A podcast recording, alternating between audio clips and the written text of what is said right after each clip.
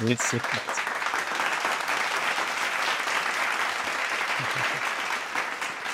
bonjour Anis et bienvenue dans cette petite discussion,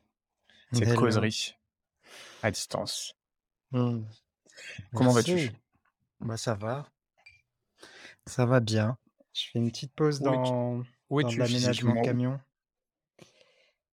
D'accord. Ouais, j'étais en train de de poncer, heu, du bois de palette à l'instant, heu, dans l'Aveyron. Je suis pas très loin de je suis entre Albi et Rodez. Voilà, dans dans la nature, heu, chez un ami qui nous qui nous accueille le temps de de faire quelques petits travaux d'aménagement, heu, pour finaliser notre, heu, camion aménagé. Avec Lucie, ma compagne. Et voilà, on profite Et est-ce que tu de ouais. Me dire pourquoi tu pourquoi tu aménages ce camion? C'est quoi le plan avec, heu, avec ce camion? Parce que j'ai l'impression que enfin moi depuis 2 ans, j'ai l'impression que c'est une belle tendance, heu, post, heu, post-covid, que d'avoir, un camion aménagé, qui permette d'aller, d'aller explorer un petit peu les horizons. Toi, du coup, c'est quoi ton quoi votre plan avec ta ta compagne? Mmh, je crois que l'envie, initiale, elle vient de du besoin d'avoir un chez soi, sachant qu'on qu'on était déjà nomades. Hem, en fait, j'habitais longtemps à Lyon, j'ai grandi à Lyon et à un moment, j'étais, plus du tout, hem, nourri par la ville. Je me sentais plus en phase, à fait avec le fait d'habiter en ville et Surtout après le premier confinement, ça a été un peu, l'envie elle était déjà présente avant, mais ça a été, un peu la la prise de conscience que la vie en ville, en fait, elle elle me correspondait pas et du coup, je je me suis lancé dans un projet d'habitat collectif. Heu, du coup, je me suis retrouvé dans Lot, heu, juste à la frontière Lot-Dordogne, au sud de Sarlat et j'ai passé trois quatre mois là-bas. C'était, heu, c'était super beau sur le papier. Mais dans la réalité des faits, en fait, il y a plein de choses qui m'allaient pas et la cohabitation, s'est pas passée comme prévu. Du coup, je me suis, je me suis retrouvé à être nomade, et c'était vraiment, sur le moment, c'était vraiment un choix parce que ça faisait longtemps que je m'étais dit que ça pourrait être un un bon moyen de changer de mode de vie et un bon moyen aussi d'être, dans quelque chose de plus, proche de de ce que je recherche, c'est-à-dire d'être dans Dans une forme d'exploration continue, de vivre avec l'instant présent, heu, d'explorer aussi la sobriété, donc de plus avoir, heu, les mêmes niveaux de confort et hem et de de consommer autrement et surtout, en fait, c'était un moyen de de se rapprocher de la nature. Parce que ce qui est vraiment génial quand on est nomade, c'est qu'on peut vraiment aller là où ça nous appelle et et voilà, on a vécu, hem, on a vécu quel 6 mois Ouais, un peu plus un peu plus de 6 mois, heu, nomade sans camion aménagé. Ma compagne avait un un berlingot aménagé, mais c'était vraiment petit et puis voilà, on peut pas vivre à 2 dedans et OK. mmh et du coup, l'idée, c'était de passer au niveau au-dessus et puis, une des grosses motivations pour moi, c'était d'apprendre à bricoler et de construire de mes mains un petit cocon. Parce que j'ai toujours eu l'idée de construire ma maison un jour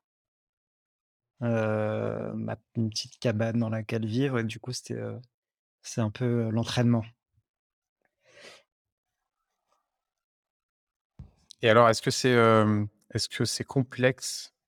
pour quelqu'un qui a peut-être, jamais beaucoup fabriqué de choses de ses mains, de d'aménager un camion? Moi, je me pose la question parce que j'ai jamais fait non plus et que j'ai toujours fabriqué plein de choses, mais, en dématérialisé, en numérique et pas Mmh. forcément beaucoup en réel. Je sais pas si toi, c'était ton cas, que tu avais jamais beaucoup bricolé ou fabriqué avant, mais du coup, tu tu as mis le pied à l'étrier comment et est-ce qu'il y a des choses qui sont vraiment, difficiles ou est-ce qu'en pratiquant, heu, ça vient au fur et à mesure tranquillement?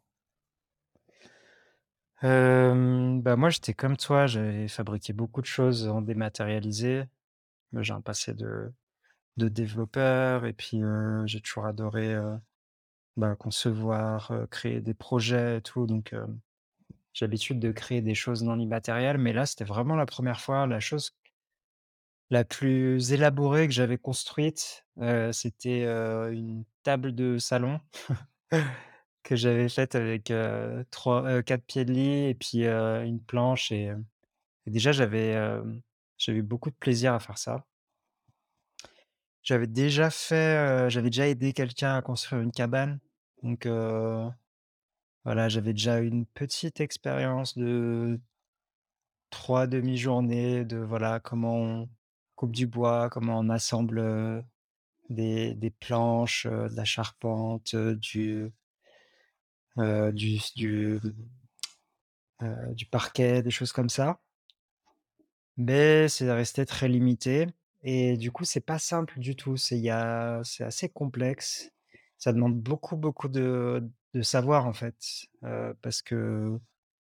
bah, quand tu te lances dans un projet de camion, il y a il y a plein de choses. Il y a l'isolation, il y a comment tu vas faire la structure, heu, avec, heu, ce que tu as, c'est-à-dire juste la cabine de ton de ton de ton fourgon. On a posé des fenêtres aussi, donc ça, il fallait, heu Il fallait découper la tôle donc ça te met un petit coup de pression. Tu te dis: «Merde, si je me loupe, bah, j'ai un gros trou dans mon camion et je sais pas quoi en faire de ce trou». Hem, il y a, mmh, Ouais, c'est tout exactement ça. La la la différence, heu, ma majeure que je vois quand tu fabriques des choses dans le réel, heu, c'est ce côté, heu, bah, si tu te loupes, tu te loupes, quoi et puis si, heu, mmh, du coup, tu as acheté un camion et ben, du coup, tu as fait un trou dedans, bah, ça peut coûter très cher, heu, l'erreur que tu as faite. Alors que quand on est dans la culture de f devoir toujours fabriquer des choses plutôt dans le dans le numérique et dans l'immatériel, il y a le petit commande, heu, commande Z ou contrôle Z qui permet de revenir en arrière à chaque fois. Où, on a des sauvegardes, où on a des historiques qui permettent de et c'est vrai que ça crée un espèce de confort, auquel, moi en tout cas je me suis toujours habitué, c'est devenu normal. Mais après, quand tu quand es dans la vie réelle, là, bah, du coup chaque geste, chaque geste a son imp a son impact, qui peut être un impact qui peut être, vraiment bloquant coûter très cher, quoi. Donc j'imagine que oui, couper la tôle de ton camion, si jamais tu te rates, ben, ça c'est c'est plutôt emmerdant, quoi. mmh. Ouais, ouais, donc ouais, ça apprend à faire les choses différemment, à être plus précautionneux aussi. Donc toujours faire des découpes, un peu un peu plus petites ou plus grandes en fonction de ce que tu fais pour se laisser une marge. Il y a toujours une marge de d'erreur à à à calculer en fait pour, heu Pour, pas se retrouver à faire des trucs irréversibles et après le truc aussi, c'est que je me suis rendu compte que, en fait, le bricolage, c'est beaucoup de débrouille et heu, le contrôle Z, il existe à peu près, mais heu, voilà, c'est si tu as loupé un truc, bah, tu vas te débrouiller, tu vas rafistoler, tu vas faire autrement et ce que j'adore, c'est que du coup, c'est super créatif. Nous, on n'avait pas un budget incroyable, du coup, on a fait pas mal de récup. On s'est baladé là pendant près d'un an avec plein de trucs de bois, de machin, là, tout commence à prendre sa place. Et c'est génial en fait de voir, heu, des fois des des des vieilles planches de contreplaqué avec de la peinture et tout et et quand tu les travailles, quand tu les ponces et cetera, elles viennent prendre une place et tu te dis: «Waouh, c'est trop beau quoi, jamais on aurait on aurait cru que ce truc-là, on l'a trouvé dans une recyclerie, heu, et qu'on a acheté ça à 1 € et donc il y a vraiment aussi quelque chose de l'ordre de ouais, de l'invitation à explorer, heu, la créativité, l'ingéniosité et heu Et faire de ses mains aussi, c'est vraiment quelque chose qui est que je trouve très gratifiant parce que moi, un des gros problèmes que j'ai eu en travaillant justement dans le numérique, c'était d'être immobile, d'avoir cette, cette position assise quasiment toute la journée, puis d'être immobile et et là, de bouger, de faire ce truc avec ses mains, de mobiliser quasiment tous les muscles de son corps et cetera, c'est vraiment, bah, pour moi, c'était un vrai besoin et ça me ça me ça me fait beaucoup de bien, en fait. Et ça rejoint aussi d'autres, pratiques que tu as, justement, parce qu'on va pas refaire, peut-être tout ton historique, parce que c'est pas le le but de cette causerie, mais, mais comme tu disais, toi, tu viens aussi un peu du numérique et puis après tu es parti sur d'autres, d'autres horizons qui, qui te parlaient plus par rapport à comment tu vois la vie, ça on pourra en parler après. Mais du coup, en termes de l'un des axes, heu, si je me trompe pas, heu, en lien avec ce que tu viens de dire, c'est vraiment toute la partie, heu, corporelle, quoi. c'est d'arriver à vraiment vivre, vivre avec son corps et puis, et puis jouer avec son corps et pas juste, être un cerveau qui est posé devant un écran, ou qui est posé dans un coin et qui, et qui oublie, qui oublie son corps, quoi. Je pense que Mmh. tu peux nous donner un peu plus d'informations sur cette dynamique que tu, que animes, quoi? Ouais. Ouais, ouais, bah, c'est c'est pendant cette période là où je bossais justement, beaucoup et beaucoup de devant un ordinateur, hem, que je me suis vraiment rendu compte qu'en fait, hem, j'habitais pas mon corps. C'est comme si, hem, je sais pas, je dis des chiffres au hasard, mais c'est comme si 90% de mon énergie était, était, Envoyé à mon mental, à mon cerveau, en fait et quasiment tout se passait là et puis les 10% qui restaient, ça servait à cliquer sur ma souris, se lever pour aller boire un café et puis, heu, discuter de temps en temps avec les collègues. Mais, mais voilà, j'étais beaucoup dans ma tête, quoi et puis il y avait, y a beaucoup de choses qui qui se sont passées, qui m'ont fait comprendre que, bah, en fait, d'être trop dans sa tête, c'est pas ça. Des problèmes, de de fatigue, des aussi des problèmes de digestion, et puis, j'ai commencé un peu à à vouloir refaire du sport et c'était vraiment très compliqué de fait quand j'étais jeune, j'ai fait 15 ans de natation donc, heu, j'ai été dans le mouvement beaucoup, mais, pendant toute la période, jeune actif en fait où je suis sorti de mes études et j'ai commencé à bosser, je faisais quasiment pas de sport, quoi. Et mmh j'ai eu tout un chemin comme ça où, je me suis dit: «En fait, à Nice, il y a pas que ta tête, il y a aussi ton corps et il faut que tu trouves un équilibre, en fait». Et je me souviens, très souvent le matin, je prenais ma douche et j'avais un peu ce mantra, qui revenait, c'était corps, esprit, corps, esprit, corps, esprit. Et mmh et du coup, à ce moment-là, j'ai commencé à méditer et la méditation, ça m'a permis de prendre conscience de mon corps, en fait, de redescendre dans le corps. Parce que pour moi, la méditation, c'est vraiment quelque chose, qui est lié à la pleine conscience, à la présence et une bonne méditation, c'est une méditation où tu vas venir, habiter toutes tes cellules et ressentir ton corps le plus finement possible et ça, c'était vraiment ma porte d'entrée avec le corps, heu, avec, heu pour recréer une nouvelle relation à mon corps. Et Ce qui ce qui a été fou, c'est qu'en faisant ça, en fait, j'ai pris conscience, heu, aussi de tout ce qui n'était pas nourri dans mon corps, tous tous les petits problèmes, toutes, les petites, dysfonctions et et ça m'a permis vraiment d'amener de la conscience sur, bah, déjà ce que je mettais dans mon corps et notamment, tout ce qui est, de l'ordre, de l'ordre des des intoxicants, heu, de l'alcool, du café, de la fumée, que ce soit fumée de de tabac ou d'autres choses et et mmh, juste d'être en contact avec son corps, d'avoir cette conscience du corps, ça m'a vraiment permis de me dire: «OK, mais en fait, heu, faut que j'arrête de nourrir mon corps comme ça, c'est pas possible en fait, ça ça me ça me fait bien plus de mal que de bien» et hem et ça a été vraiment la porte d'entrée. Et après, bah, je suis parti voyager un moment, j'ai un un gros changement de vie, des grosses prises de conscience et puis je me suis dit que, bah, je vais arrêter de travailler, je vais partir voyager. Heu, je suis parti en Inde, j'ai fait, j'ai passé 2 mois à faire, heu, à être immergé dans la, mmh, la culture, bouddhiste tibétaine, à faire des méditations, à faire des retraites de méditation et puis au bout de ces 2 mois, je me suis rendu compte que certes, j'étais dans le corps parce que la méditation m'invitait à être dans le corps, mais que j'étais dans un truc trop statique. Et mmh j'ai fait ce ce vœu de de pouvoir, danser, chanter et puis, être vraiment dans un truc mouvement. Et puis j'ai découvert, une école, à l'endroit où j'étais en fait, j'ai pas bougé, pendant les 3 mois où j'étais en Inde, j'ai pas bougé d'endroit. Et j'ai découvert une école de danse Buto et la danse Buto, c'est, une danse japonaise très introspective, assez lente et qui invite vraiment à être en relation avec son corps et surtout avec, les parties, inconscientes, subconscientes du corps. Donc tout ce qu'on n'a pas l'habitude de d'explorer, tout ce qu'on n'a pas l'habitude de sentir, tous ces mouvements qui un peu qui nous dépassent, qui nous traversent, mais on ne sait pas pourquoi. Et mmh et pour moi, ça a été, vraiment, un grand apprentissage sur, ce qu'est mon corps, sur ce que sont mes émotions aussi, sur, d'accepter en fait tout ce qui me traverse. Et mmh et ça a été aussi une prise de conscience que chaque mouvement que je fais, à chaque instant, peut être une danse si j'habite ce mouvement-là, quoi et du coup, j'a j'adore en fait, être aussi dans le bricolage et et dans ce bricolage en me disant: «Mais en fait, je suis en train de danser là. Je suis en train de» La façon dont je coupe, la façon dont je mesure, la façon dont je porte, la façon tout est une danse et je trouve que ça amène beaucoup de magie dans le quotidien, en plus de de nourrir la relation au corps, qui pour moi est essentielle. Ce que je trouve intéressant dans ce que tu dis, c'est le cheminement, heu,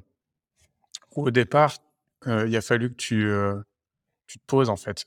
Tu t'arrêtes de bouger, tu arrêtes de faire, tu arrêtes tout quoi, avec la méditation, pour juste être en mode, écoute et du coup, le fait d'avoir pratiqué ça, et d'être vraiment rentré dans cette habitude, ça t'a permis de de vraiment ressentir beaucoup plus en détail, bah, ce que tu ce que tu es au final. Et et de là après, heu, ben, ça t'a amené, heu, du coup sur des explorations qui t'ont amené en Inde, qui t'ont amené à découvrir, heu, enfin avoir cette envie justement d'être moins statique. Mais peut-être parce que justement te tu étais tellement conscient de de ce que ton corps avait besoin, et que donc du coup ton corps a besoin de de mouvement, que du coup tu t'es lancé dans dans dans cette danse et et du coup après de la danse, ben, tu peux réussir à trouver, heu, à trouver la beauté du mouvement dans d'autres pratiques comme le comme le bricolage ou le travail du bois ou des choses comme ça. Et j'ai l'impression que c'est assez, enfin je trouve ça assez cohérent en fait comme, heu, comme comme évolution parce que si tu étais pas passé par la phase de de te poser et d'arriver à redescendre dans le détail de toi-même, peut-être que, bah, du coup, tu vois, tu tu pas pu trouver, le le le lien entre la danse et le bricolage, tu vois, sur des micro-mouvements ou des petites choses comme ça, j'imagine, tu vois? Enfin, Mmh, moi, je je me mets en parallèle de ce que tu racontes, là où j'arrive à reconnecter avec mon corps, à l'origine, c'était plus une notion de C'était plus une notion de comment dire? Plus c'était c'était moins ressenti que toi au départ, c'était plus, intellectuel en fait. C'était simplement logique de me dire que, ben, je suis quoi? Je suis, un cerveau, OK et en même temps, mon cerveau il est, il est connecté à des émotions, de des processus chimiques, et du coup forcément un corps et donc si mon corps il est, heu, il est pas en état, et ben, derrière, heu, je pourrais pas avoir, un bon processus chimique et donc pas des bonnes émotions ressenties et du coup, pas des pensées qui vont aller dans le bon sens, quoi. Mmh, Et donc du coup, j'avais fait pas mal de recherches, sur, heu, toutes les dimensions qui permettaient de maintenir un bon équilibre, heu, au niveau du corps. J'avais lu le bouquin de Deepak Chopra sur la santé parfaite, des choses comme ça et heu et du coup, le mouvement derrière s'est avéré, avéré logique parce que parce que c'était une, bah, c'est une nourriture, en fait, c'est la nourriture du corps. C'est pas que les aliments, c'est aussi le mouvement, parce que c'est comme ça qu'il s'adapte, c'est comme ça qu'il réagit, c'est de c'est de là où on vient en tant que en tant qu'espèce humaine, en tant qu'espèce animale même. Et donc du coup, je me suis dit: «Ben, faut que je le nourrisse, en grande variété, en grande diversité, un peu comme, les 5 fruits et légumes par jour» et donc du coup, c'est là où après je me suis intéressé au mouvement naturel, qui est cette, philosophie et cette pratique du mouvement, au quotidien qui passe par plein de types de mouvements différents. Et du coup, par effet rebond, le fait de pratiquer, là maintenant vraiment, heu, 80% du temps du yoga, essayer d'en pratiquer tous les jours pour bouger un minimum. Et et du coup, bah, là, je me retrouve en fait à être plutôt en général conscient de ce qui se passe dans mon corps, conscient des d'un certain niveau de détail aussi parce que, bah, parce que parce que le yoga amène à ça, parce que c'est une forme de méditation en mouvement. Mais mmh, par contre, la différence que je vois par rapport à ton cheminement à toi, c'est que j'ai pas, J'ai pas encore réussi à associer vraiment le niveau de détail, tu vois? Le le la beauté de la danse ou la beauté du du détail du mouvement entre le bricolage et une pratique de danse, tu vois? Mais mmh, mais je pense que c'est parce que j'ai pas assez pratiqué. Parce que j'ai pas aussi, suffisamment de pratiquer la méditation, vraiment la méditation statique. Parce que je pense qu'il y y a un vrai intérêt à être dans ce cette forme de de staticité. C'est pour justement, arriver à connecter avec, avec vraiment un niveau de détail qui est qui est très costaud en termes de ressenti de de soi, de ce qui se passe à l'intérieur et des détails Mmh. et voilà, je Bah, c'est le petit rebond. C'est marrant de ouais. voir les cheminements, en fait, de chacun, heu, qui amènent à à plus de conscience de soi, plus de conscience de la beauté qu'il y a dans dans chaque petite chose, heu, c'est intéressant. Mmh. En fait, heu, dans je pense qu'il y a une brique que j'ai pas mentionnée et qui fait aussi partie de de cette, cette évolution, ce cheminement qui me permet de ressentir, chaque mouvement comme une danse et de ressentir un peu comme, c'est difficile à exprimer, mais c'est comme, si, je pourrais ressentir à l'intérieur de moi une onde, un flux de vie qui qui est tout le temps là, qui permet de de me mouvoir, de me faire avancer et cetera. Mais de le sentir, à chaque instant, dans chacun de mes membres et du coup de le voir de voir ce flux de vie qui se bouge en moi comme une danse. Et ce truc-là, c'est, c'est vraiment quelque chose que j'ai ressenti profondément grâce à la méditation, mais grâce aussi aux expériences chamaniques que j'ai faites et notamment avec des plantes et en particulier avec l'ayahuasca parce qu'il y a vraiment, en fait, l'ayahuasca, c'est une plante qui vient d'Amazonie et c'est une liane. Il y a quelque chose dans son énergie qui est très, lié à l'ondulation, en fait, à cette espèce de mouvement du serpent, de et de vivre ça, profondément et de de se connecter à cette part de de nous parce qu'on est tous, au final, on est tous, faits de ce mouvement-là, très ondulaire, vibratoire, et bah, en fait, ça permet aussi de ramener ça, dans le quotidien et de vivre chaque mouvement comme, comme cette espèce de danse, quoi. Et je pense que ça a aidé à ça avec la méditation, je te rejoins totalement sur le fait que, bah, pour, trouver le mouvement, il faut d'abord trouver l'immobilité. Il y a un mouvement dans l'immobilité qui est intéressant à trouver, en fait, ce ces mou micro-mouvements, voir quel est le mouvement primordial, en fait. D'où vient ce mouvement primordial? C'était complètement immobile et puis, et puis les pratiques de mouvement comme, j'ai fait aussi un peu de mouvement naturel et puis le Butoh et cetera qui vont vraiment t'inviter à à redécouvrir ton corps et le mouvement autrement, de manière plus, heu, pareil, originelle, essentielle et bah, ces 3 choses, en fait, ça permet vraiment de en tout cas dans mon expérience, ça m'a vraiment permis de, mmh, débloquer cette, cette danse du quotidien, quoi. Ce truc de: «OK, je sens qu'il peut y avoir, un flux de vie un peu artistique qui s'exprime à chaque instant et et je le sens me traverser, je me laisse traverser par ça». Ce que tu dis, ça me fait penser à un podcast que j'ai écouté il y a pas très longtemps de Ido Portal. Donc Ido Portal, c'est justement un peu le le référent ou le mentor de la culture du du mouvement du mouvement naturel, que tu que tu connais aussi et Mmh. en fait, dans le podcast, il précisait des trucs qui étaient vachement intéressants et en lien avec, justement ce que ce qu'on vient de dire depuis le début. En gros, il expliquait, voilà, dans la société moderne, la plupart des gens, du coup, étant beaucoup dans le dans des activités, sédentaires, statiques, derrière un ordinateur,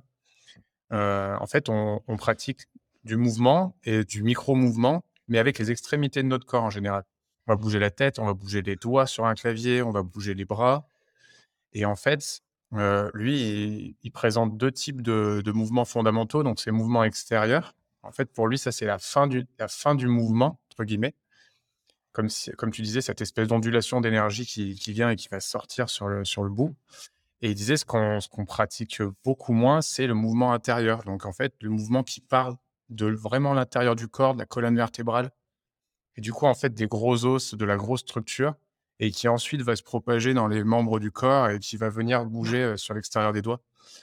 et hem et pour lui, en fait, c'était essentiel d'arriver à renouer avec, heu, avec ce type de de sensation-là et de mouvement-là.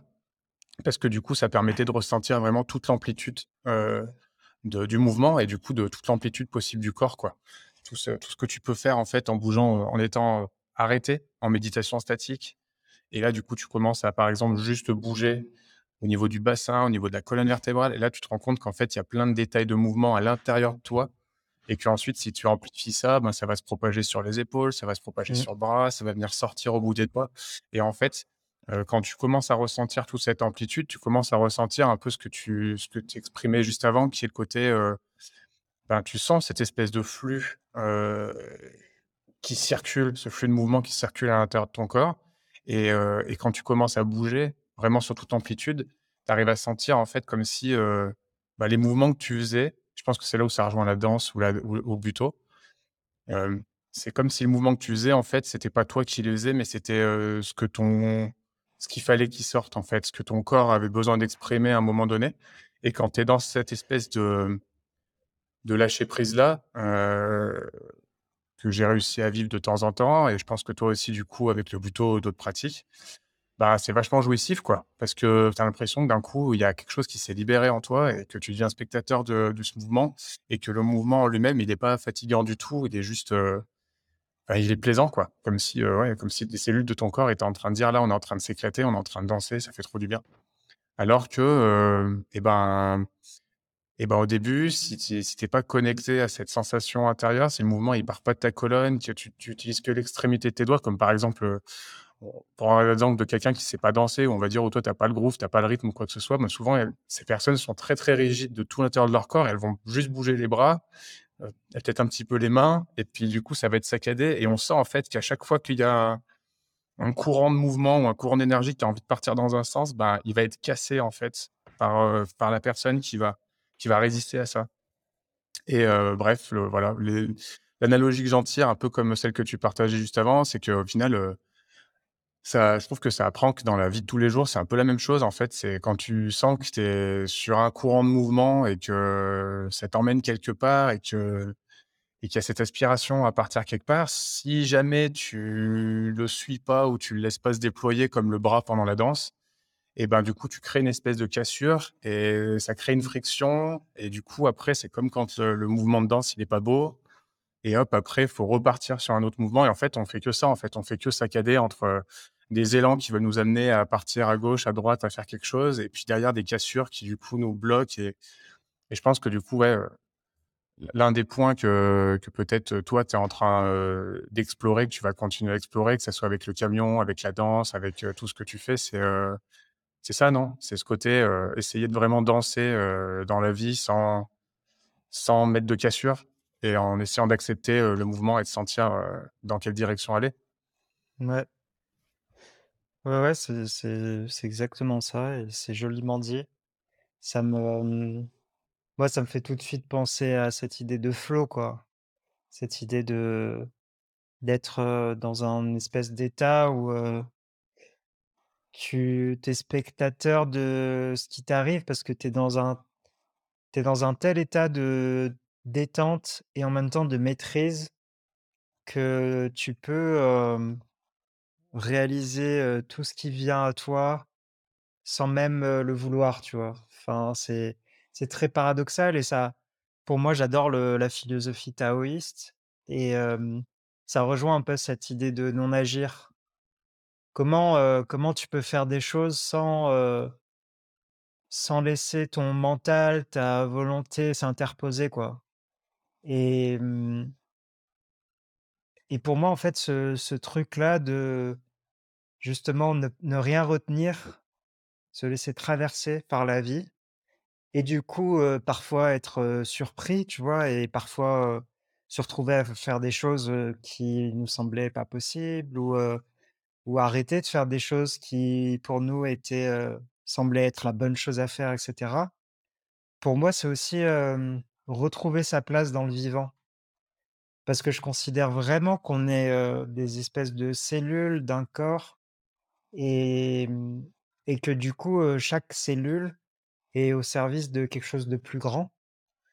Et en fait, quand tu te laisses traverser par la vie et que tu laisses la vie t'amener, faire, réaliser, t'ouvrir à des choses qui étaient pas présentes à ton mental, c'est comme si tu te reconnectais au vivant pour faire la chose qui est juste pour, pour le tout. et ça peut paraître un peu perché, mais pour moi, la vision de du corps humain, où on est chacun des cellules et chaque cellule forme un organe et cetera. Bah, certes, la cellule, elle fait son propre truc, mais il y a des cellules, à certains moments, elles mutent et puis elles mutent pour faire autre chose et si là, la cellule, elle se dit: «Non, mais moi, je suis, tel type de cellule et je veux pas faire ça» et et bah, elle met en danger le le corps humain, en fait. Et pour moi, c'est c'est l'un des problèmes avec, par exemple, les cellules cancéreuses et je trouve que dans nos sociétés où on est très, très rationnel et très dans une dans une énergie de contrôle et ben, on reproduit un peu ce schéma de la cellule cancéreuse où, bah, à force de ne pas vouloir s'ouvrir à autre chose, à force de ne pas vouloir être surpris par la vie et ben, on s'enferme et on est dans un truc où, bah, certes, on sait on on sait ce qu'on va vivre, tout est planifié, mais en même temps, la vie ne nous traverse plus. Et mmh et moi, j'ai vraiment la sensation d'essayer de de me laisser traverser par la vie à nouveau. Et c'est pas facile, hein, parce que des fois, voilà, le mental, il va te créer des plans parfaits il va te dire que et bah, comme ci, comme ça et tout, c'est exactement la chose qu'il faut et mais en fait, le mental est est pas capable, en fait, de savoir exactement ce qui est juste pour nous. Parce que c'est cette connexion à ce qui est plus grand que nous, au au tout, moi j'appelle ça le tout, peut donner n'importe quel nom, mais c'est cette connexion-là qui va qui va faire que notre place va être juste et que ce qu'on va faire va être harmonieux et que ça va servir le vivant. Et mmh je pense que plein de problèmes qu'on a dans nos sociétés, notamment, les problèmes écologiques et de ressources, vient de cette fracture, avec le vivant qu'on a qu'on a créé petit à petit en voulant trop rationaliser, trop contrôler et se détacher de ce côté, très sensible où on va, ressentir en fait, quelle est notre juste place et on va se laisser mouvoir par la vie pour aller au bon endroit, faire la bonne chose, pour que ça puisse bénéficier à tous. L'un des l'un biais que je vois, qui nous qui nous qui nous coince au final un peu par rapport à ce que tu dis, si je fais une analogie avec la musique, ça me faisait penser à ça, mais toi, si tu joues un morceau de piano, il y a, un moment donné, heu, bah, tu vas peut-être si si tu si en fait, si tu joues pas tout le morceau et qu'à un moment donné, tu tu tapes une note, la on va dire la dernière note par rapport à la séquence d'avant et que c'est une note qui sonne, qui sonne faux et tu t'en arrêtes là et ben, du coup, en fait, tu te dis, heu: «Bah, voilà, il y avait une fausse note, du coup, ça a cassé la la dynamique, c'est nul». Alors qu'en fait, si tu joues tout le morceau, tout le morceau peut être fait de ces espèces de de fausses notes, mais avec ce qui se passe derrière la fausse note, bah, du coup, heu, c'est beau, en fait Mmh. et j'ai l'impression que nous, heu, en tant qu'humains, avec notre mental, l'un des biais qu'on a, c'est qu'on est dans cette espèce d'anticipation ou dans ce dans ce jugement de ce qu'on vit. Donc par exemple, heu, on va essayer de se dire: «Bah, voilà, mon morceau de musique, ma vie, va falloir que ça soit joué avec les notes qui vont être comme ça, comme ça et comme ça» et si jamais il y a une note qui rentre pas dans le plan qui était prévu, bah, du coup, ça commence à jouer une autre musique et puis on se dit que du coup, c'est pas notre musique et là, on est triste, ça va pas et du coup, il faut qu'on replanifie un autre bout de musique en partant de ce nouveau point-là et puis ça recasse après derrière parce que ça se passe pas comme prévu et ça, c'est sans fin et en plus de ça aussi, heu, même si on se détache de d'essayer de planifier, heu, sa vie à l'avance, heu, ce que, par exemple, j'ai essayé de faire depuis un petit moment, bah, ça empêche pas que des fois quand, bah, quand es, tu viens de passer deux, trois, quatre jours où du coup la musique elle était douce, elle était agréable, c'était harmonieux et là, paf, d'un coup, tu as une cassure le jeudi de ta semaine. Et ben, heu, si tu t'en arrêtes sur ça, et ben, du coup, tu peux tu peux en souffrir et tu peux en être très triste en étant en mode, «Bah, mince alors, le morceau il commençait à être bien, ça se développait bien, j'avais envie de continuer là là-dessus, c'était agréable» et là, paf, une cassure et du coup, tu peux te pourrir la journée et te pourrir même, potentiellement les jours suivants parce que tu vas, du coup, te retrouver à plus être dans dans ce cette espèce de flow duquel on parle, mais tu vas être qu'en rupture par rapport à ce qui arrive. Tu vois même plus les nouveaux événements agréables parce que tu es focus sur le fait que, bah, tu as eu cette cassure et que du coup, c'est pourri et j'ai l'impression que tu peux rester coincé dans des espèces de de cercle vicieux comme ça jusqu'au moment où tu décroches et tu dis: «Bon, bah, voilà, tant pis,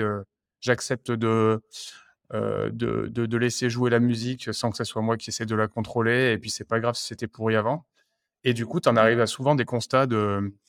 je sais pas, par exemple, si tu discutes avec des gens qui ont eu des burn-out ou qui ont eu des grosses galères dans leur vie, des choses comme ça et tu leur demandes, heu, 5 ans plus tard, heu,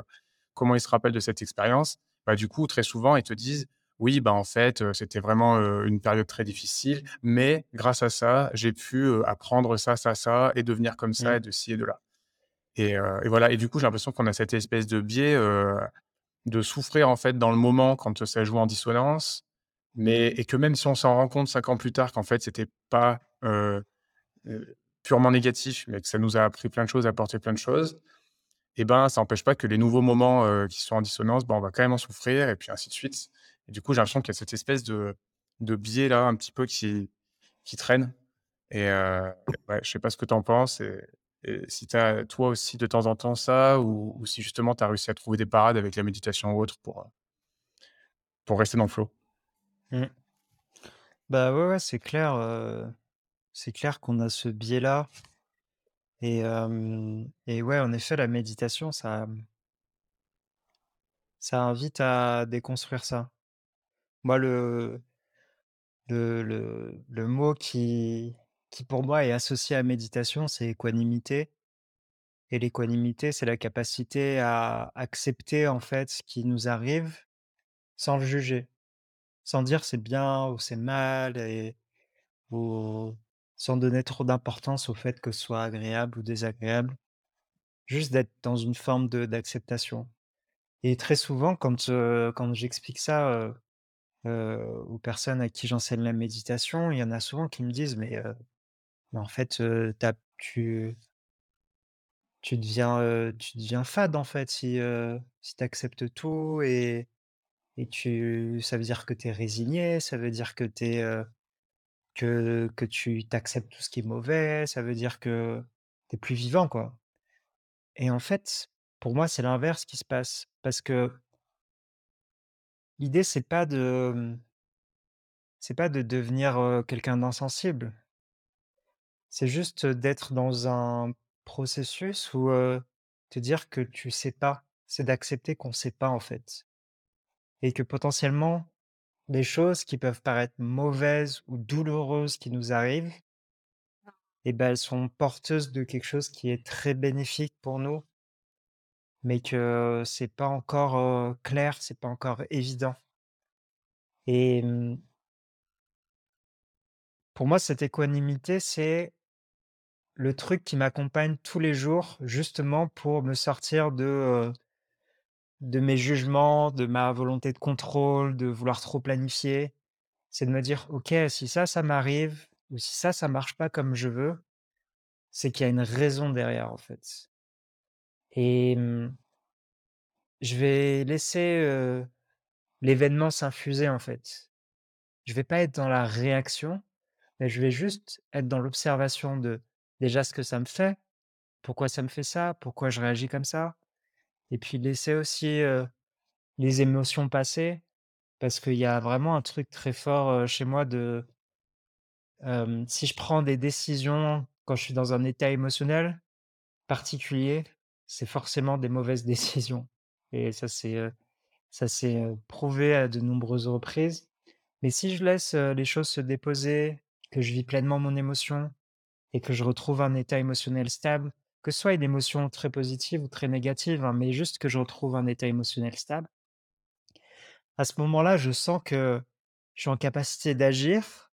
Donc, le but de l'équanimité, c'est pas d'être, complètement inactif, mais c'est d'agir de manière juste, en fait. C'est de pas être dans la réaction par rapport aux choses. Et il y a toujours un truc que je trouve,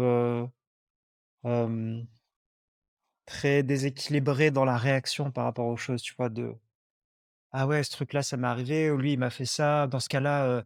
heu, c'est bon, heu, je lui parle plus» ou ou «J'arrête ce truc, c'est fini, machin». Tu vois? Juste de laisser d'ac d'accueillir ce qui se passe et de vraiment le laisser, se déposer en moi et ensuite de voir qu'est-ce que ça dit, en fait? Et mmh, ce que la méditation m'a appris et ce que Ce que l'entraînement à l'équanimité m'a appris, c'est que derrière toute chose, il y a un message, en fait. Et j'ai vraiment appris, avec ce chemin-là, à essayer d'aller chercher le message. Et du coup, c'est un entraînement, c'est un entraînement de à chaque fois que je suis dans une boucle mentale où, je me dis: «Ah, c'est horrible, c'est désagréable, je suis victime de» ou, ou «Je je suis ma propre victime, je suis pas assez ça, pas assez ci». J'essaye de m'extraire de cette activité mentale, de l'observer, de la laisser passer et puis après d'en extraire le message. Qu'est-ce que ça dit en fait? Qu'est-ce que ça dit sur moi? Qu'est-ce que ça dit sur où est-ce que j'en suis dans la vie? Qu'est-ce que ça dit sur mon rapport aux autres, sur mon rapport à moi-même, sur, mon rapport à, heu, ma volonté, mes rêves, mes aspirations? Et puis, en général, une fois que j'ai extrait le message et ben j'ai plus besoin d'être dans la réaction. Je sais ce qui est juste. Je sais ce qui est ce qui est juste pour moi à faire, à réaliser et mmh Il y a vraiment cette idée d'être patient, quoi et d'accueillir le message et d'écouter le message et ça m'a aussi aidé à à vraiment prendre, par exemple, les maladies, les maux physiques, aussi comme des, heu j'aime bien dire que la maladie, c'est un processus de guérison. C'est-à-dire que on n'est pas malade quand on est malade, on est malade avant d'être malade. Quand la maladie se déclare, c'est déjà que le corps se défend et se lance dans un processus de guérison. Et du coup, la maladie, c'est juste le message de dire: «OK, avant d'être malade, tu étais malade, il y avait un truc qui était dysfonctionnel, disharmonieux dans ton corps, dans ton esprit, dans tes émotions, heu, dans ta psychologie. Et heu, à partir du moment où tu es malade, tu es en voie de, guérir» et pour moi, en fait, tous les événements de la vie, c'est comme ça, en fait. La vie va venir te dire, t'envoyer un message et si tu t'accueilles le message, bah, potentiellement, tu as une clé d'évolution. Et après, des fois, il se passe des trucs aussi, il y a pas a pas forcément de message ou j'arrive pas à extraire de message et je me dis juste, «Bah, OK, c'est comme ça» et puis, juste traverser, quoi. Et mmh et je pense vraiment que peut-être que peut-être que le message, tu es censé enfin, tu es pas censé forcément le enfin, soit il y a un message, soit en en tout cas, tu arrives à te construire un message par rapport à ce que tu as vécu, mais c'est peut-être pas forcément non plus, heu, direct après. Ça peut survenir des fois peut-être ouais, beaucoup beaucoup plus d'années après. ouais et puis des fois, le message, il est pas pour, notre mental, quoi. L'information, elle circule, mais elle circule à un autre niveau. Et voilà, elle va être inconsciente ou, elle va être juste à un niveau vibratoire et et ça nous permet aussi d'avancer, d'évoluer, mais on n'en aura pas extrait, l'essence, à un niveau mental, quoi. Et je voulais dire Ouais. autre chose, mais j'ai peut-être que ça reviendra. En tout cas, ce que, ce que moi je garde de ce que tu viens de dire, c'est, non, c'est une question, tiens, plus très simple. Est-ce que tu penses, heu, qu'il est possible, du coup, par rapport à la maladie, de ne plus être pas être malade, de ne plus être malade? Dans le sens, heu, la maladie qui est, est la réaction, heu, à la maladie qui est déjà présente, quoi, tu vois? Ce qu'on appelle la maladie, où on n'est pas bien. Est-ce que tu penses que c'est possible de complètement, sortir de de ce type de réaction-là? Parce que justement, heu, on peut trouver un état où on arrive à suivre un peu la danse de la vie, le flow, qui du coup nous prend pas d'énergie, heu, ne crée pas de disharmonie et donc, est-ce qu'il y a un chemin vers, la non-maladie? Je pense que tant qu'on est, des êtres humains dans un corps physique, on est susceptible d'être malade. Et pour moi, en fait, la pleine santé, c'est pas de pas avoir de maladie, c'est de pouvoir en guérir le plus rapidement possible. Et tu vois, ça me fait penser à Vimov qui est c'est quelqu'un qui qui qui, mmh, qui est connu, en fait, pour sa capacité à braver le froid et à mobiliser son système immunitaire, grâce à la respiration notamment. Et bah, il y a des expériences qui ont été faites, on lui a transmis des virus et son système immunitaire peut très rapidement, en fait, les contrer Et en fait, pour moi, la pleine santé, c'est ça, c'est pas le fait de ne pas tomber malade, de ne pas avoir de maladie, mais c'est juste la capacité, en fait, à être tellement en conscience avec ce qui nous arrive de pouvoir tellement se laisser traverser par les choses, que ce qui nous traverse ne dure pas. En fait, c'est que ça juste pour moi, quelqu'un qui est en pleine santé, c'est quelqu'un qui va tomber malade, qui va sentir que ça arrive, qui va, je sais pas, heu, se mettre en méditation ou qui va se qui va dire: «OK, aujourd'hui je jeûne» et heu, le lendemain il aura plus rien ou qui va vivre, une très grosse fièvre pendant 3 heures et puis après il y aura plus rien. Enfin voilà, c'est vraiment de, c'est vraiment quelqu'un qui va avoir cette conscience de ce qui lui arrive, qui va pas être dans le déni de ça, qui va être dans l'accueil total de cette maladie et qui du coup va se laisser traverser et le corps fait son et pour moi ça c'est possible. Mais le fait de jamais tomber malade, peut-être, hein, tout est possible. Peut-être que c'est possible d'avoir un corps physique, mais du coup en fait c'est pas que tu tombes malade, c'est que tu as même pas le temps de tomber malade, tu es déjà guéri en fait. Je dirais plus que ça que ne jamais tomber malade. Ouais, je vois ce que tu veux Je dire. je Je vois triche ce que tu veux dire, ouais. Sachant que, bah, quand on non, mais quand quand on déclenche une, maladie, du coup, bah, il y a toute la période d'incubation sur plusieurs jours et après on commence à sentir physiquement enfin, je veux dire en fait, je de ce que tu me dis, j'ai l'impression, souvent quand on a on dit: «Là, je sens que je commence à tomber malade», en fait, c'est potentiellement, déjà, à un stade très avancé et si on avait pris le temps d'écouter, de se poser et de pas être en déni, quelques jours avant et ben, on aurait pu sentir, en fait, le début de la réaction du corps par rapport, par rapport à la à la maladie, au virus ou ou à quoi que ce soit d'autre, une bactérie ou je sais pas quoi. Mais Mmh, on aurait pu le sentir quasiment au début et de ce que tu dis par rapport à à à Wolf ou, ou à d'autres personnes ou même toi, du coup, qui pratiques aussi régulièrement la méditation ou quoi et qui est dans ce le détail duquel on parlait tout à l'heure,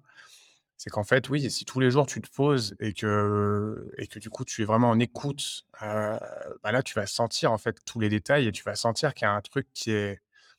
qui est différent, heu, de d'habitude et en plus, tu vas peut-être sentir la qualité de cette différence et donc du coup, arriver à faire un lien pour pouvoir, heu, réagir par rapport à ça. Et donc du coup, ben, pouvoir très rapidement, désamorcer, la bombe qui est en train de de s'installer, quoi. Mmh, sans, avoir, sans que ton corps ait besoin de le faire à ta place, parce que j'ai l'impression que c'est ça aussi une maladie, comme tu dis, c'est, une guérison parce qu'en fait, c'est juste que tu as De manière consciente, tu as pas pas fait quelque chose et donc du coup, l'accumulation fait qu'au bout d'un moment, c'est ton corps qui dit: «Allez stop, c'est moi qui vais gérer, quoi». Comme quand, tu te coupes, tu te coupes le bras, bah, en fait, tu peux éviter en étant vraiment conscient et vraiment attentif dans toutes tes activités. Moi, je sais pas, ça fait, depuis, ça fait depuis un moment que que je me blesse beaucoup moins, beaucoup moins que quand j'étais plus jeune et et je me dis que c'est ça, en fait, c'est plus tu es plus es conscient conscient et plus tu es présent, moins tu vas te te blesser Et donc du coup, bah, vu que tu as pas la blessure, ton corps a pas besoin de faire quelque chose. Mais bon, voilà, si jamais tu vas trop loin et que tu te coupes avec un couteau, bah, ton corps, il va avoir cette réaction. J'ai l'impression que la maladie, c'est un peu la la même chose en fait. mmh. C'est, c'est ton corps qui du coup, heu, prend le relais parce que toi, tu as pas été capable de le faire avant. Ouais, je pense que tu as tout à fait raison et du coup ça me fait ça me fait revenir un peu à à moi, mes croyances sur la maladie qui, mmh, qui sont inspirées de plein de trucs mais heu, pour moi en fait le la maladie comme tu dis c'est, c'est la manifestation physique d'un dysfonctionnement, d'une disharmonie qui se passe à un autre niveau quoi et et pour moi elle se place au niveau de l'esprit. Donc c'est soit quelque chose de De spirituel, soit quelque chose d'émotionnel, de psychologique et il y a plein de maladies, en fait, qui sont, sont la, mmh, la résultante, la conséquence, en fait, de, heu, problèmes relationnels ou de problèmes émotionnels ou de choses qui sont des relations mmh, qui sont des relations disharmonieuses avec, nous-mêmes ou la nature ou et tout ça, en fait, va venir, se se se cristalliser dans le corps parce qu'on n'en a pas eu conscience avant, en fait et qu'on a laissé les choses, cette on a laissé cette disharmonie, en fait, s'installer un niveau, subtil et invisible et quand ça s'est trop installé, bah, ça vient se cristalliser dans le corps et ça crée la maladie et donc si si on reprend cette croyance-là, oui, en effet, c'est possible de ne pas avoir de maladie si tu es tout le temps en pleine conscience, si dès qu'il t'arrive un truc et que tu sens que c'est pas tout à fait juste et bah, tu vas venir, explorer qu'est-ce que ça dit. Si tu es en pleine, écoute de toi-même, de tes émotions, de voilà et mmh et donc oui, si tu es tout le temps dans le flow, tu n'es jamais malade parce que du coup, tu laisses pas ces choses se cristalliser. Tu nettoies direct, heu, enfin tu tu tu réagis direct pour pouvoir nettoyer ce qui a besoin d'être nettoyé alors que c'est, ça. en train d'arriver quoi, petit à petit. Ouais. Et donc on en vient à cette question, ouais, de cette question de l'attention. Au final, ça rejoint un peu tout ce qu'on dit depuis le début pour arriver à trouver, heu, pour arriver à trouver du plaisir, pour arriver à trouver de la beauté, pour arriver à trouver, un état, plus joyeux et du coup éviter aussi potentiellement des réactions,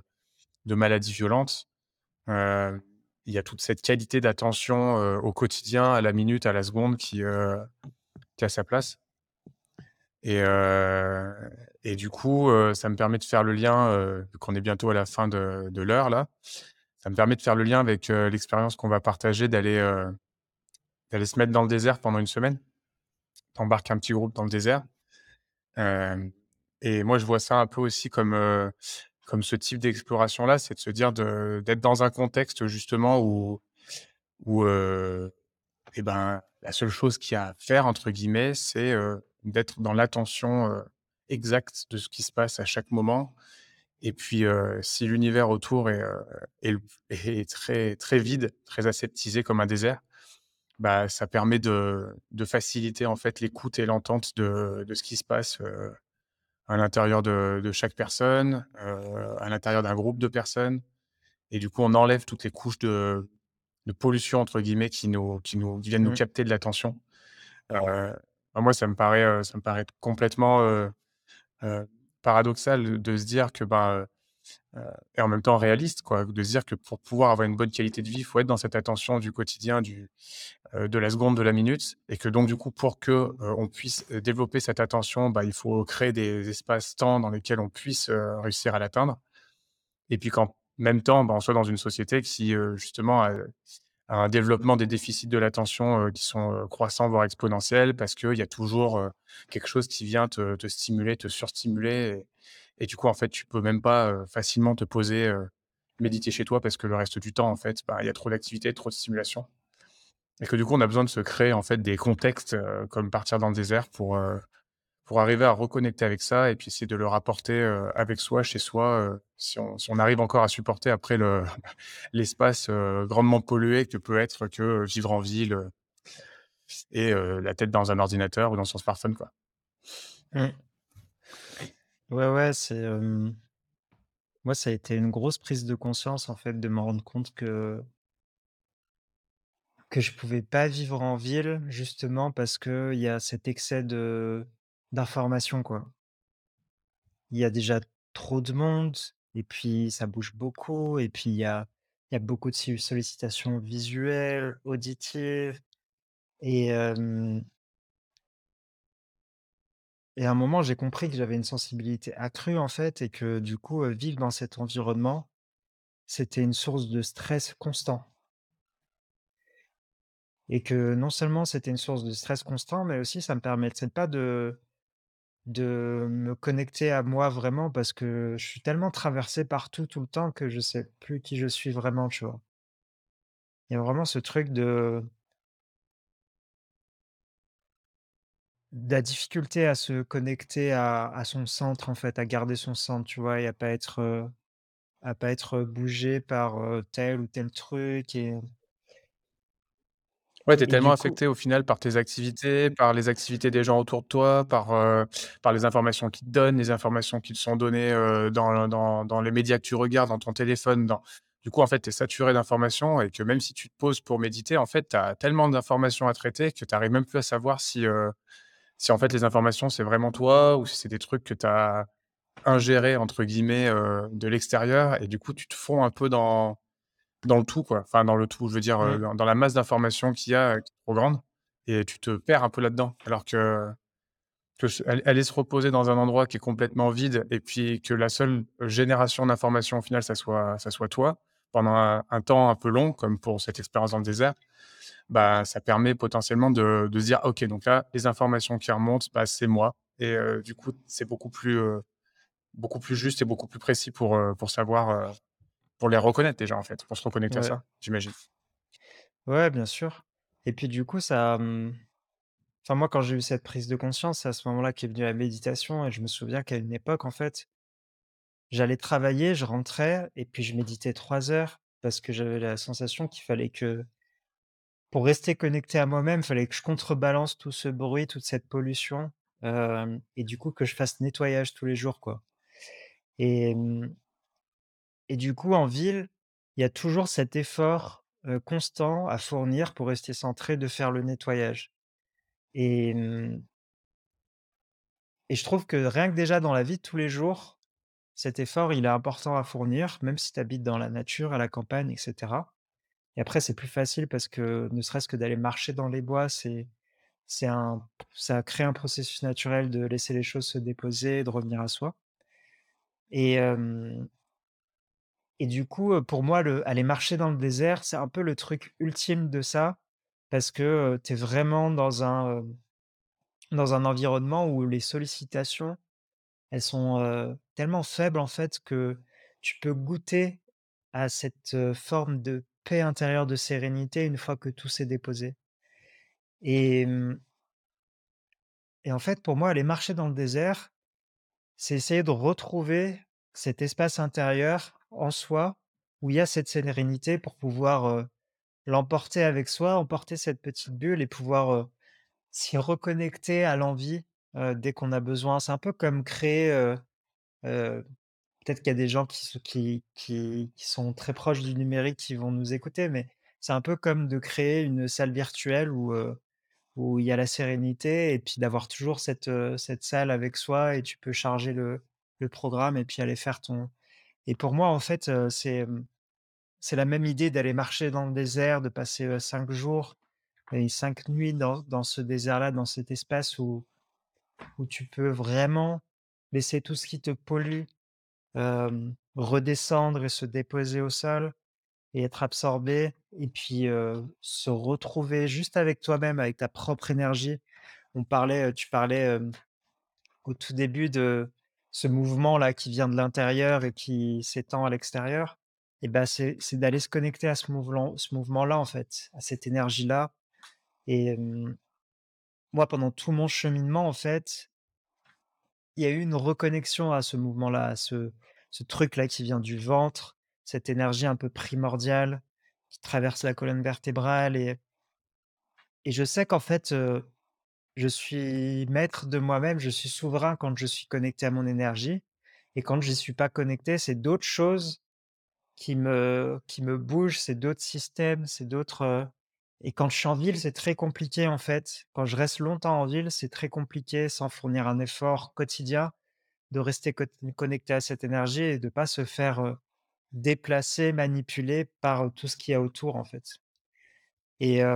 cette proposition, elle me tient à cœur, parce que j'ai envie de faire goûter ça aux personnes, en fait. Et le désert, ce voyage-là, que j'appelle un voyage initiatique, c'est vraiment dans l'intention d'aller se connecter à ce souffle de vie et du coup, de retrouver une forme de de souveraineté, de pouvoir créateur, de, en fait, pour moi, quand on est aligné avec ce flow-là, ce flux de vie et qu'on se laisse surprendre par la vie, qu'on est soi-même surpris par ce qui peut nous arriver, ce qu'on peut faire, c'est à ce moment-là qu'on est dans dans une forme de magie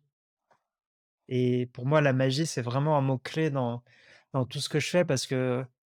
ça me ramène à, mmh, des sensations qui sont très,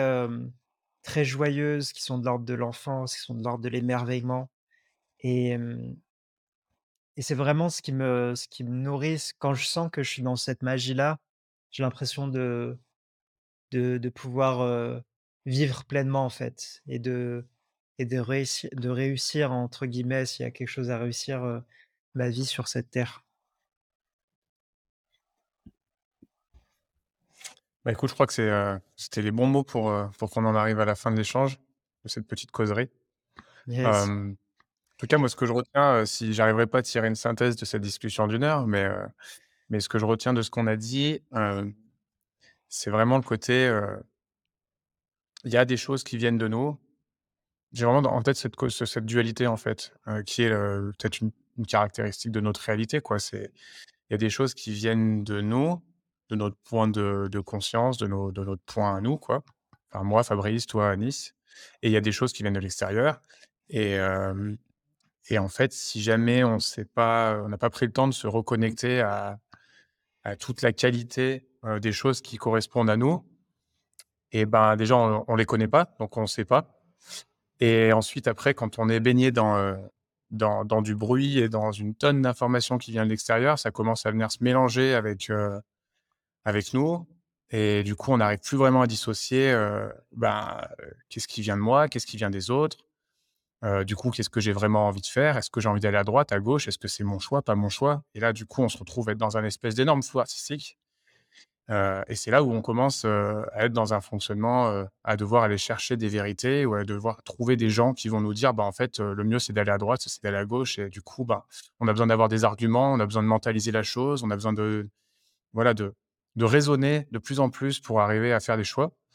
Alors que du coup, si, d'un autre côté, on on arrive à se créer des moments d'isolation, de l'extérieur pour, pour se reconnecter avec les informations qui viennent de l'intérieur, bah, au moins, on peut déjà, découvrir tout le panel de son identité propre, de qu'est-ce que c'est que les informations qui émanent que de moi. Et puis, si on arrive à s'y connecter suffisamment fort, ben, du coup, on peut y rester connecté à ça, retourner dans un monde où il y a des informations extérieures et puis, et puis dans cette attention et dans cette présence, arriver à dialoguer avec ça, en fait, à comprendre comment est-ce que les informations qui viennent de moi, réagissent avec l'extérieur et puis, heu, quand est-ce que je commence à être trop affecté par l'extérieur et que j'arrive plus à être connecté à mon intuition, à ce qui se passe à l'intérieur de moi et du coup, comme tu dis, heu, la nécessité d'aller se poser, heu, méditer pour justement, retrouver les choses qui viennent de moi, qui viennent de l'extérieur. Tu vois, j'ai l'impression qu'il y a cette espèce de de question de dualité, dans l'expérience de vie et que ça se joue là-dessus, quoi et du coup, je suis très, je suis très content de d'aller faire cette expérience dans le désert avec toi, tu vois? On a on en avait Mmh. pas discuté, à ce niveau-là, mais mais voilà, je trouve que c'est une belle expérience pour ça, d'arriver à à limiter le le le niveau d'information et en même temps, à augmenter l'attention et l'écoute qu'on peut avoir de ce qui vient de l'intérieur et puis de de potentiellement partager ça avec d'autres gens qui font le même processus. Je trouve que c'est quelque chose d'assez, d'assez sain et puis même joyeux parce que je trouve que c'est marrant de de de partir, creuser à l'intérieur de soi, dans un espace où les autres peuvent pas y aller parce que c'est pas eux et puis, les choses qui remontent, les partager à un groupe en disant: «Bah, tiens, regardez ce que j'ai trouvé, ça m'a peut-être même Mmh. surpris, est-ce que toi, tu as trouvé des trucs similaires ou pas? Ah bah, non, moi, pas du tout». Enfin, tu vois, c'est un peu comme si on allait, Mmh. faire une sorte de quête au trésor et puis on on trouve des petits bouts et on les présente aux autres et et juste pour le Mmh. plaisir de partager parce que je pense que c'est ça aussi le rapport de la dualité, c'est, du coup de de découvrir des choses et puis de les partager, de les partager. Bah, voilà, Mmh. moi, je je retiens ça de notre échange. Je sais pas ce que Ouais. si toi, tu as un dernier mot par rapport à l'échange heu, Non, ça me ça me parle ça me parle beaucoup, ça parle de de l'équilibre entre, heu, intérieur et extérieur et puis de s'ouvrir à l'autre, en fait, pour voir que l'autre est juste un un miroir de soi-même et et ouais, je suis tout à fait d'accord avec toi, c'est un jeu, en fait et moi, j'adore, heu, penser la vie comme un jeu. C'est un jeu de c'est un jeu de d'enquête, de de découverte, d'exploration et mmh et je trouve que ça a plus de saveur si c'est partagé, en fait. Donc hem, donc moi, je suis vraiment ravi, honoré que tu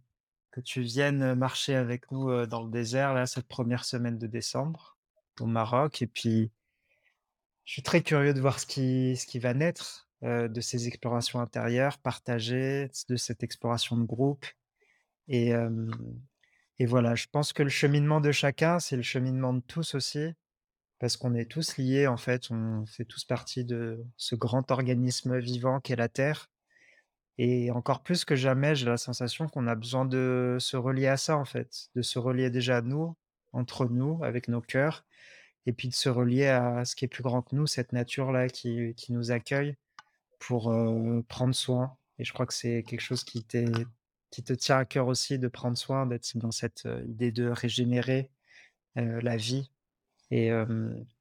et je pense que c'est un bon moyen, voilà, de se retrouver dans ces espaces-là avec ces belles intentions d'aller voir à l'intérieur et de partager. Et je te remercie beaucoup pour cet espace de parole, parce que je trouve que c'est,